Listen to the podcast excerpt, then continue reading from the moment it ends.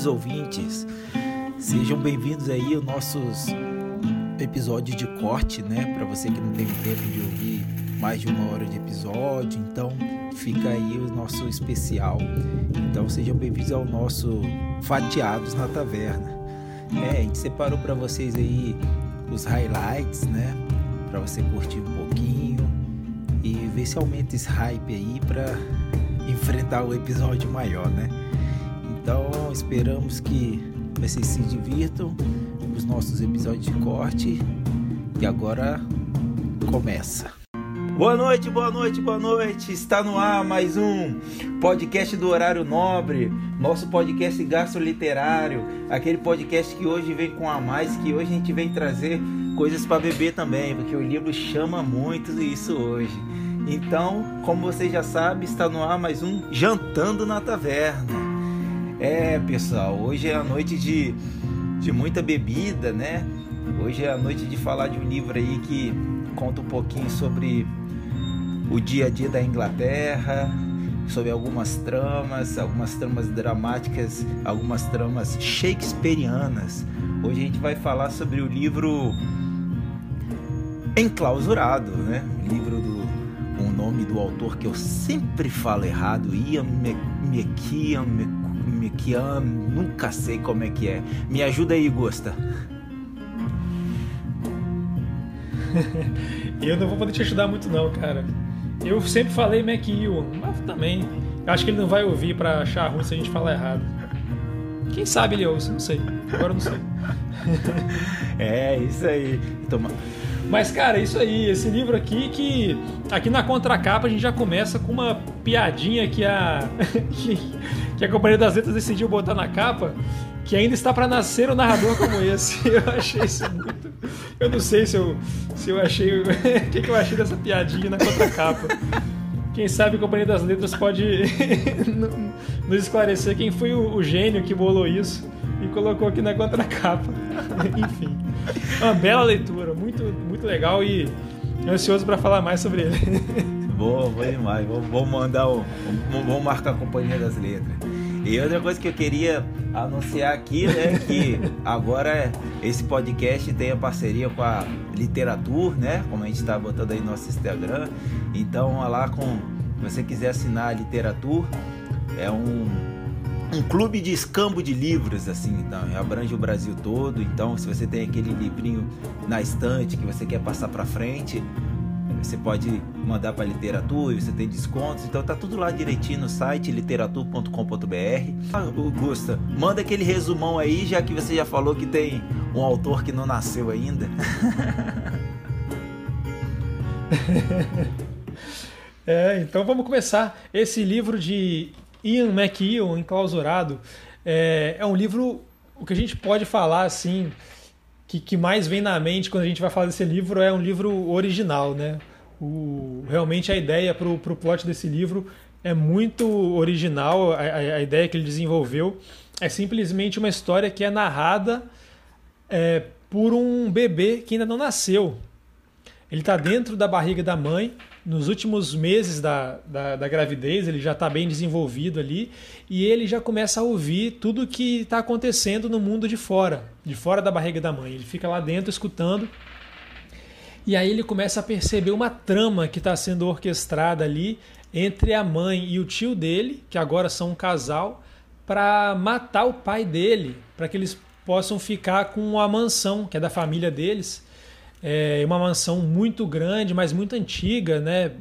Bem caindo aos pedaços, bem mal cuidada, só que eles querem ficar com essa mansão para eles e estão tramando a morte do, do pai do nosso narrador aqui, e ele fica escutando aquilo tudo e vai tentando de alguma forma entender o que está acontecendo lá fora. E é muito interessante é, narrar pela, pela perspectiva dele. É, é muito interessante que o narrador ele consegue narrar o que acontece, mas ele também consegue narrar o que a mãe sente, porque através do, dos hormônios que vão passando ali no sistema, no, no, organismo da mãe, ele consegue perceber essa mudança hormonal, então ele consegue dizer o que a mãe está sentindo na hora que ela faz as coisas. Então, em alguns momentos tem uma contradição entre o que a mãe fala e o que a mãe sente. Então, dá uma perspectiva muito legal é, em cima dessa personagem da mãe. E eu não vou falar muito mais do resumo, eu decidi ler um trechinho aqui só para a galera ter noção assim de que que é, né? Você pode ficar muito curioso, o que que é esse narrador que está dentro da barriga da mãe, como é que ele vai narrar uma história lá de dentro. Então eu vou ler um trechinho curto que é logo no começo do livro que já dá uma, uma ideia assim de como é que esse narrador é, como é que esse narrador é, é usado para narrar essa história. Então começa assim. Então aqui estou de cabeça para baixo, dentro de uma mulher braços cruzados pacientemente esperando, esperando e me perguntando dentro de quem estou, o que me aguarda. Meus olhos se fecham com nostalgia quando lembro como vaguei antes em meu diáfano invólucro corporal, como flutuei sonhadoramente na bolha de meus pensamentos num oceano particular, dando cambalhotas em câmera lenta, colidindo de leve contra os limites transparentes do meu local de confinamento a membrana que vibrava, embora as abafasse com as confidências dos conspiradores engajados numa empreitada maléfica. Isso foi na minha juventude despreocupada. Agora, em posição invertida, sem um centímetro de espaço para mim, joelhos apertados contra a barriga, meus pensamentos e minha cabeça estão de todo ocupados. Não tenho escolha. Meu ouvido está pressionado, noite e dia, contra as paredes onde o sangue circula, Escuto, tomo notas mentais, estou inquieto. Ouço conversas na cama sobre intenções letais e me sinto aterrorizado com o que me aguarda, pela encrenca em que posso me meter. Estou mergulhado em abstrações, e só as crescentes relações entre elas criam a ilusão de um mundo conhecido. Minha agenda, se existisse, registraria apenas o meu futuro dia do nascimento. Sou ou era, apesar do que dizem agora os geneticistas, uma lousa em branco, mas uma lousa porosa e escorregadia, inútil para ser usada numa sala de aula ou no telhado de uma cabana. Uma lousa que escreve por si mesma à medida que cresce a cada dia e se torna menos branca. Considero-me um inocente, mas tudo indica que participo de uma conspiração. Minha mãe, abençoada que seja seu incansável e barulhento coração, parece estar envolvida. E aí começa a história. Muito bom, muito, muito bom o livro. E com isso, Gusta, já que você falou tão bem do, do livro e dos personagens, eu queria que você trouxesse aí para mim seu personagem favorito e sua nota desse livrão. Tá, então vamos nessa. O melhor personagem, eu, eu acho difícil é, sair do, do, do óbvio, mas eu vou fazer o melhor personagem uma menção honrosa, vamos, vamos colocar assim. Um personagem muito secundário, por isso que é só uma menção honrosa. Mas o melhor personagem para mim é o bebê narrador da história. Acho é, difícil fugir muito do bebê porque é, é ele que traz toda a originalidade e eu acho que o autor acertou muito no tom de voz do bebê, o tom de voz assim no estilo de, de narração dele é, é muito engenhoso como que ele bolou para o bebê é, sentir o mundo à sua volta, é, como que ele se tornou tão crítico, né? Porque a mãe escutava muito podcast, né? Tem aí podcast muito presente também na história. É, e achei o personagem muito interessante, muito interessante mesmo. É, e a menção honrosa vai para detetive, que ela aparece uma cena só no livro, é, lá para a parte final, mas é uma cena muito boa, é uma cena que eu acho que acaba sendo uma personagem muito fiel ao que como se portaria uma boa investigadora.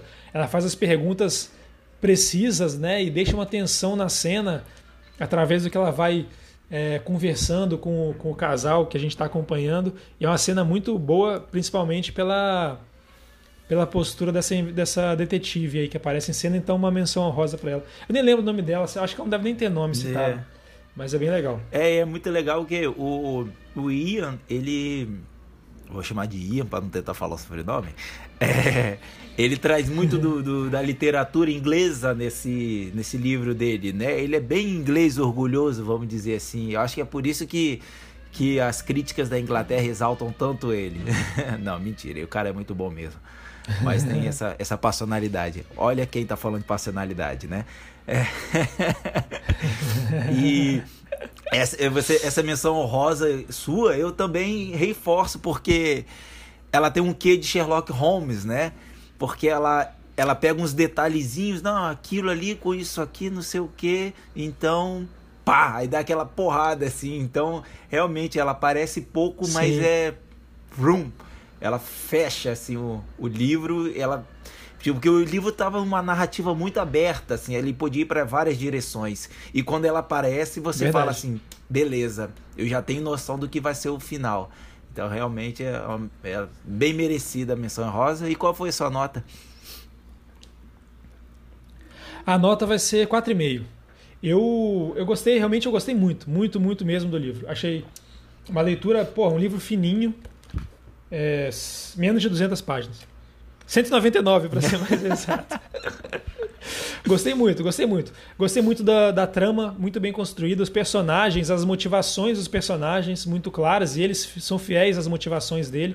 Dá um quê de realidade, eu acho isso. A forma que, como eu já falei, né, que o, que o autor bolou para o bebê narrar essa história e como que ele percebe o mundo. É, e vai ficando cada vez mais tenso o livro conforme ele vai se desenvolvendo. É, e acho que o final também é o melhor final que ele poderia ter tido. Então, beleza, mas por que, eu dei 4,5? poderia ter sido 5.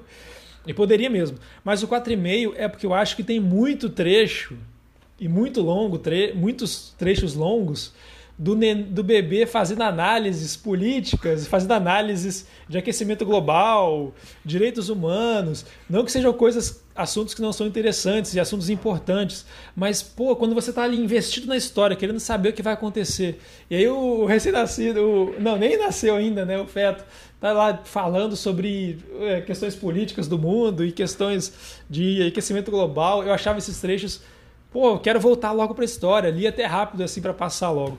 E eu acho que é muito que tem isso. Tem muito trecho assim para um livro tão pequeno. É, então, por isso que eu tirei meio ponto. Então, do 4,5, notasse. Poderia ter sido 5 aí. Faltou só um pouquinho. e aquele negócio, né, cara? O. O Feta é um gênio, né? Tipo assim, é um que podia ser um grandes pensadores, né? E esses pensadores são aqueles que vão, vão fazer filosofia. E por falar em filosofia, que começa então a análise filosófica.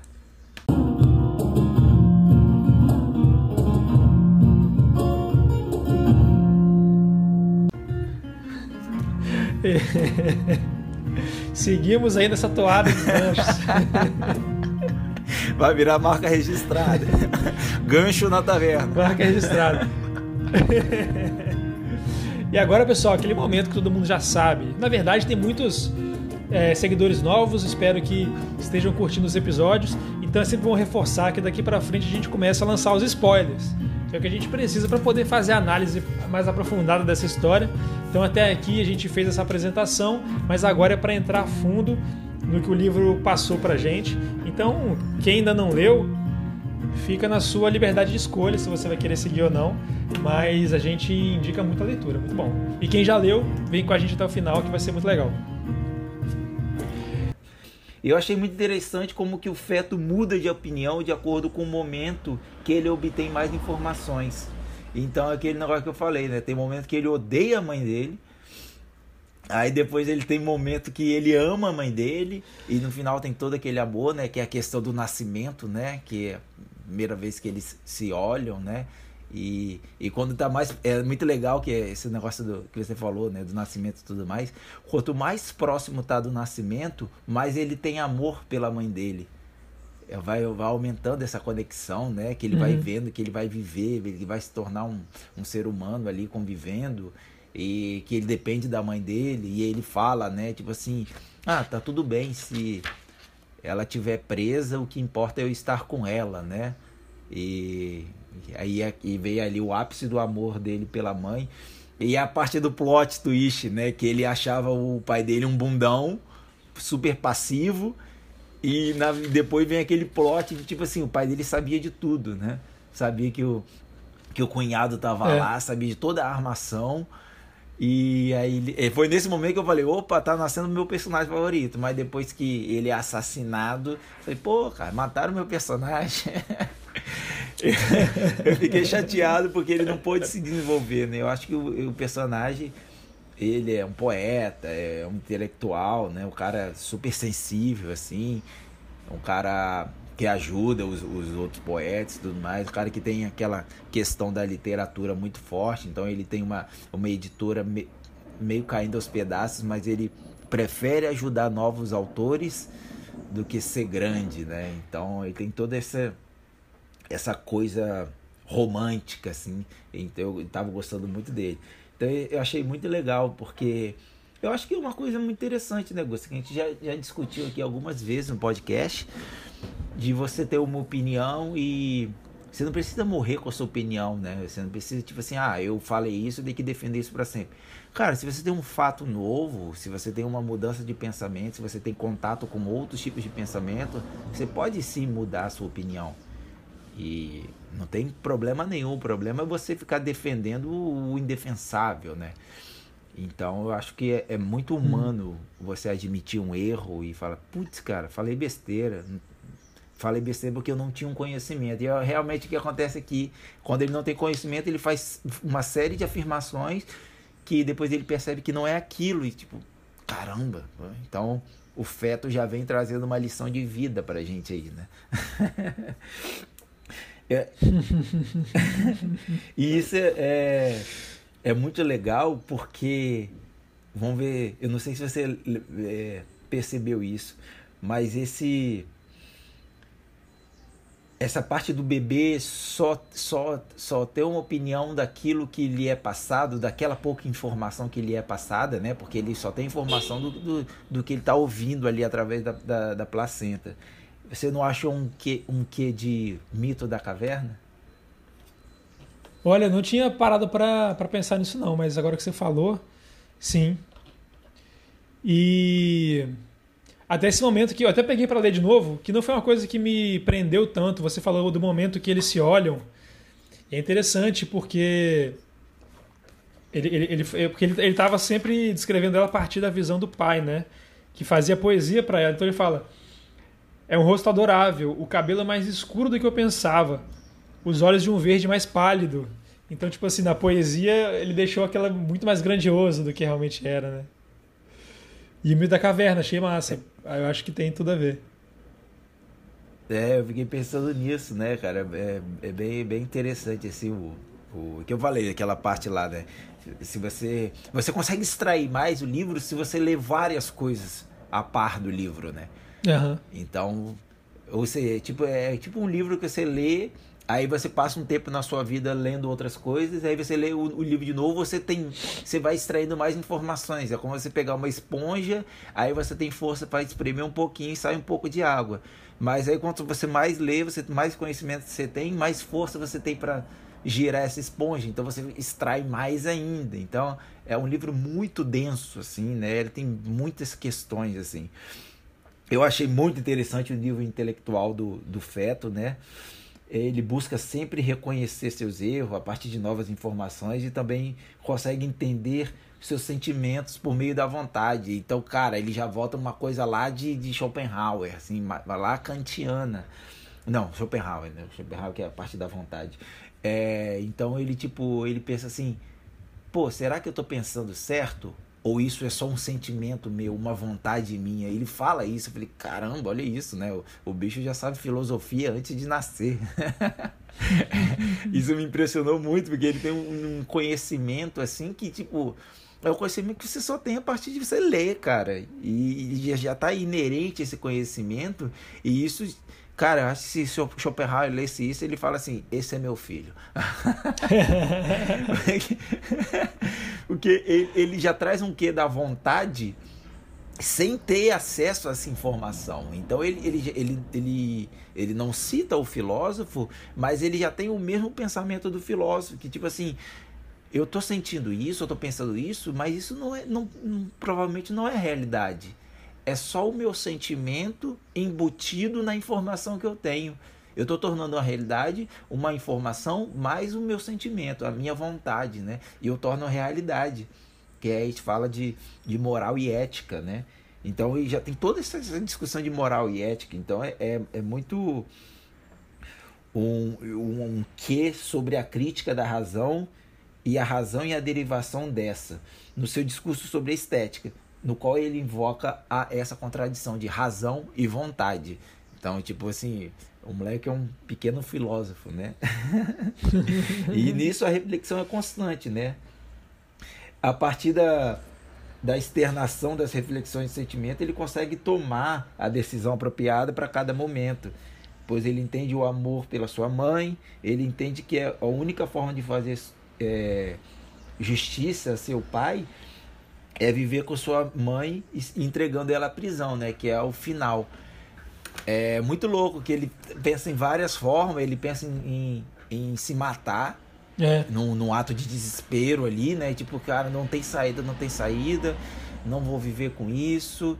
E, tipo, aí vem, vem várias questões judiciais, né? Tipo assim, ele morrendo, eles não teriam como vender a casa, não teriam como dar o golpe no pai e tudo mais. Tem toda essa questão. E aí ele pensa, pensa, pensa, junta todas as informações e ele pensa, poxa, eu amo minha mãe, perdi meu pai, meu tio é um, é um imbecil, é um asqueroso, o que, que eu posso fazer? Pô, aí ele pensa, né? Ah, é, na, na prisão as mulheres com filho elas têm um tempo a mais, têm um tratamento diferente, ela não vai ficar lá para sempre, é, ela é, é cúmplice de um crime e tal, mas não vai ficar lá para sempre, e eu vou continuar com ela. Então a minha vida é essa.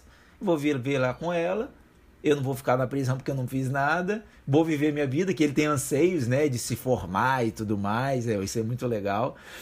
E, e ele, tipo, eu não pensaria numa, num desfecho melhor do que o, o feto pensou, né? Então, isso é, isso é muito legal a reflexão dele. Ele fala assim, pô, cara, que moleque legal, eu queria conhecer ele depois que ele aprendeu essa fala. e ele usou a única arma que ele tinha, né, cara, que era nascer. A única coisa que ele podia fazer era nascer. E aí ele usou isso para impedir os caras de fugir. E é muito louco isso, né, cara? E tipo assim, tá, vou sair daqui e pronto. Acho que faltava duas semanas, né, pra, pra data mesmo certa. Aí ele, ah, vai ser agora. Meteu a unha na placenta, rasgou. é agora. É, e essa questão aí de, de, de meter a unha na placenta, né? É, é muito louco isso, porque, nossa, aí, quer dizer, a análise filosófica desse livro dá pra fazer dois, dois episódios, porque você pode ir para dois lugares diferentes, né? Aí eu volto àquela que você falou lá do, do nascimento ali. Então, tipo, e tem vários tipos de nascimento. Você tem um, um, um nascimento, um renascimento que ele, ele conseguiu. que ele fica muito enclausurado por não ter informações do que ele pode fazer, do que vai ser, o que vai acontecer. Então ele tem esse enclausuramento também, não só da placenta, mas ele tem esse enclausuramento de, de conhecimento. Então, tipo, quando ele tem conhecimento suficiente de tudo que está acontecendo em volta, todo um panorama, quando ele chega no, no, no, ápice do conhecimento, ele sabe o que fazer. Então, ele, quando ele rasga essa placenta, que é o nascimento dele, também é um nascimento, tipo assim, de um renascimento, né? Que ele já tem um conhecimento que se a gente volta do Renascimento desde o século XVII, que é quando a sociedade ela tem acesso ao conhecimento e tem esse renascimento cultural. Então é tipo, uhum. é, uma, é uma dupla metáfora ali, é quando ele rasga a placenta e, e tem o, o, o, nascimento, é um nascimento duplo ali, que ele falou assim, beleza, eu já tenho todos os dados, eu já sei o que fazer. Vrá, rasga e sai, e tudo acontece como com todas as informações que ele tinha, né? E é isso aí, cara. Acho que a minha análise filosófica tá por aí. E ainda citando Shakespeare, é, tem o livro Macbeth, que Macbeth ele termina assim, né, numa batalha e essa batalha gera uma grande explosão. E quando, no fim dessa batalha, quando tudo isso explode, é, vai remeter ao quê? Remete à nossa pergunta bomba.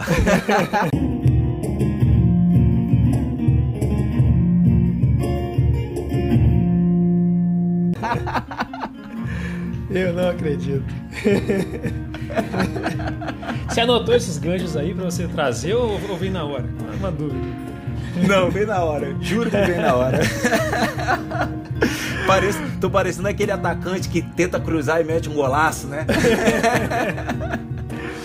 é, muito bom, cara. Pergunta bomba, então quem vai começar? Quem pergunta e quem responde primeiro? Cara, se quiser eu posso começar, mas a minha ela é filosófica, tá? então eu vou começar perguntando, então, pode ser? Pode ser, manda ver. Que a sua é mais filosófica a gente encerra de forma mais, mais profunda. A minha pergunta geralmente tem um cunho mais da, da, do nosso, das nossas vidas assim cotidianas. E agora também é um pouco desse lado. Eu queria te perguntar, já que o livro é um enclausurado, né? A gente trouxe aqui essa questão na nossa análise filosófica também. Eu queria saber de você qual que você considera a maior prisão da vida moderna e o que devemos fazer para nos libertar e conseguir viver além dessa prisão. A, a minha pergunta, ela não é polêmica. Ela é mais de... É isso? É, um pouquinho mais filosófica. Isso advém de uma conversa que eu tive com, com um colega há pouco tempo, que foi muito legal, que foi uma conversa, vamos dizer assim, foi realmente um diálogo, né? A gente expôs os nossos lados e a gente conseguiu conversar, dialogar e chegar num consentimento. A minha pergunta, ela é bem direta. O pensando o ser humano como como um todo, né? O Homo sapiens, desde o surgimento dele, e toda essa questão dele pensar e saber de si, o quanto você acha, ou se é de 0 a 100%, que a espiritualidade é inerente ao ser humano. Então é isso aí, pessoal. Esse foi mais um Fatiados na Taverna, nosso episódio de cortes, só com o supra-sumo do episódio lançado na semana anterior. E se você se interessou, ficou curioso para saber mais do episódio, você tem o um episódio completo na nossa linha lá no agregador de podcasts, que você pode escutar onde você quiser, no Anchor, no Spotify e em tantos outros aí disponíveis. E ficamos por aqui então até semana que vem com o episódio completo. Um abraço para todo mundo, valeu!